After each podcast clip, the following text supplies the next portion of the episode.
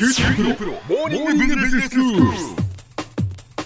今日の講師は九州大学ビジネススクールで国際経営ロジスティクスがご専門の星野博先生です。よろしくお願いします。よろしくお願いします。先生今日はどういうお話でしょうか？はい。あの先日共同研究のプロジェクトであの台湾の台北にある国立台湾師範大学という大学に行ってきたんですね、はい。で師範大学という名前ではあるんですけど、え8つの学部と24の大学院を持つ総合大学で特にあの運動と観光を専門とするビジネススクールには高いあの評価があるところなんです。あそうなんですね、でその先生が参加されるプロジェクト、はい。共同研究プロジェクトというのはどういう内容なんですか？それはあの台湾と日本の観光交流を促進するっていう話で、えまあ、台湾の文部科学省にあたる教育部から研究基金を得て共同研究してるんですよね。はい。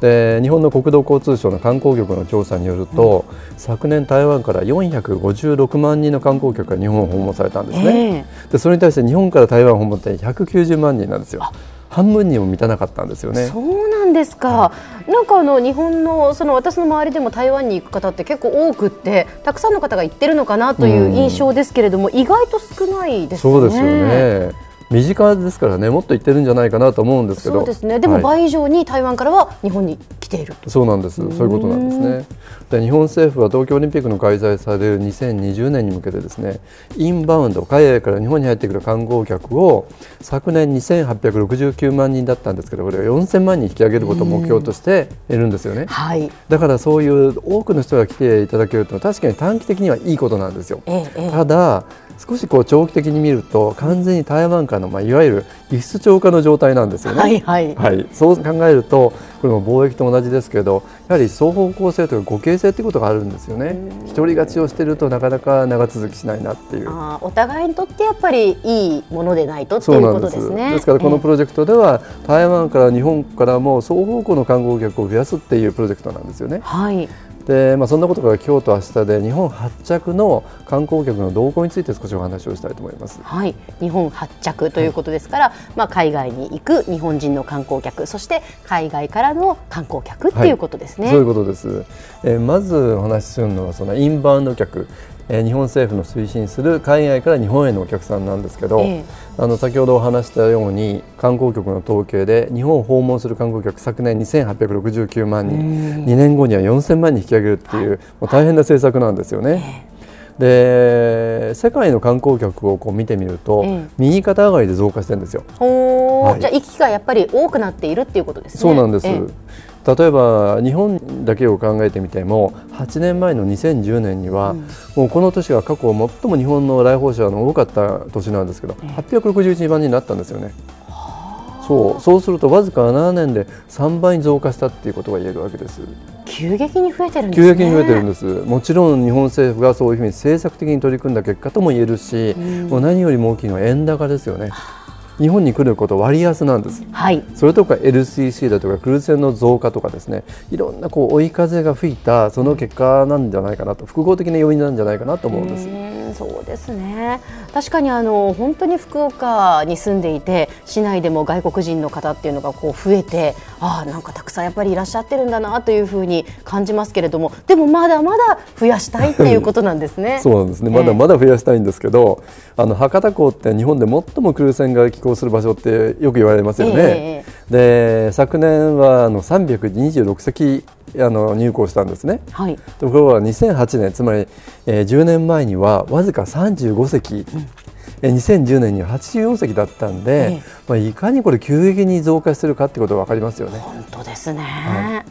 でこのインバウンド客がこのクルーズ船のお客さんもそうですけどインバウンド客が増加するってことでその経済効果っていうのは本当に莫大なんですよね。はいはいはい。そこでお金を落とすわけですからね。そうなんです、え2016年の国際観光収入って見ると、まあ、上位の3カ国っていうのはアメリカ、スペイン、タイなんですけど、ええアメリカは2059億ドル、スペインで603億ドル、タイが499億ドル、で日本は9位で340億ドルだったんですね。はいところが340億ドルっていうとあの日本円に換算すると3.5兆円ですからとんでもないわけですよね。かなりの額ですね。はい、で観光収入っていうのはもちろん観光、今小浜さん言われたように観光客の落としてくれるお金例えば交通機関を使う、ええ。宿泊をしてホテルに泊まる、はい。えー病院、えー食事をするお土産を買うとかですね、まあ、そういうものは主たる収入なんですけどもっともっと波及効果もあるんですよね。はい。でそうすると日本でも少子高齢化で内需がもう急激に拡大するって見込めない中でうん。もう大変な成長産業って言えるわけですよね。そういうことですね、はい。だからその日本の政府というのは観光客の増加というのをもっともっとやっぱり、あのやっていかないといけないっていうことを一生懸命こう考えている、はい。でまあ、これだけ増えているっていうのも政策的に誘致したっていう結果なわけですよね。そうなんです、ええ。例えば福岡市の取り組みだけを見てみてもですね、まあ、この博多港がなぜクルーズ船での気候で日本一なのかっていうとやはり誘致をした結果ですしうん。あるいはあのもう一つよく言われることが福岡市で東京に次いで国際会議だとかが開催されてるって言われてますよね。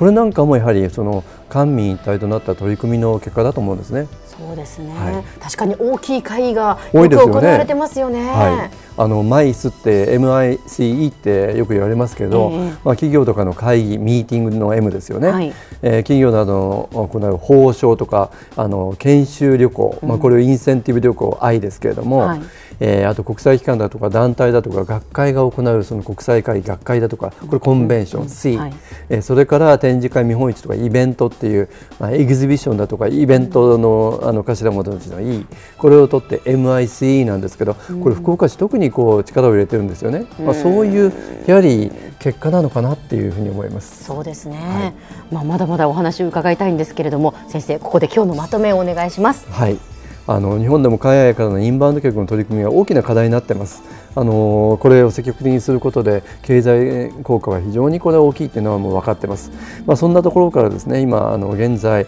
国立の台湾治安大学と取り組んでいるプロジェクトの日本発着の観光客をの動向ということを今日お話をしました。でこの大きな経済効果あのいい形でですね持続的に増やしていきたいなっていうふうに思ってるんで、ええあのこのプロジェクトうまくいってほしいなと思ってます。はいこの続き明日またお話しさせてください。お願いいたします。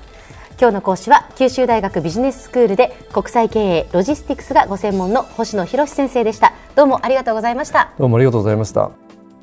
さて QT プロモーニングビジネススクールはブログからポッドキャストでもお聞きいただけます。また毎回の内容をまとめたものも掲載していますのでぜひ読んでお楽しみください。QT プロモーニングビジネススクールお相手は小浜もとこでした。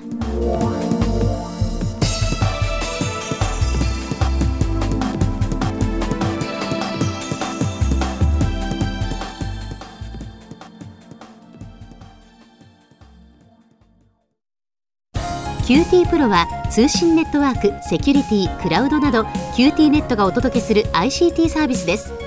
九州中に展開した光ファイバー網を基盤に一番身近なビジネスパートナーとして九州の企業自治体の皆様をサポートします。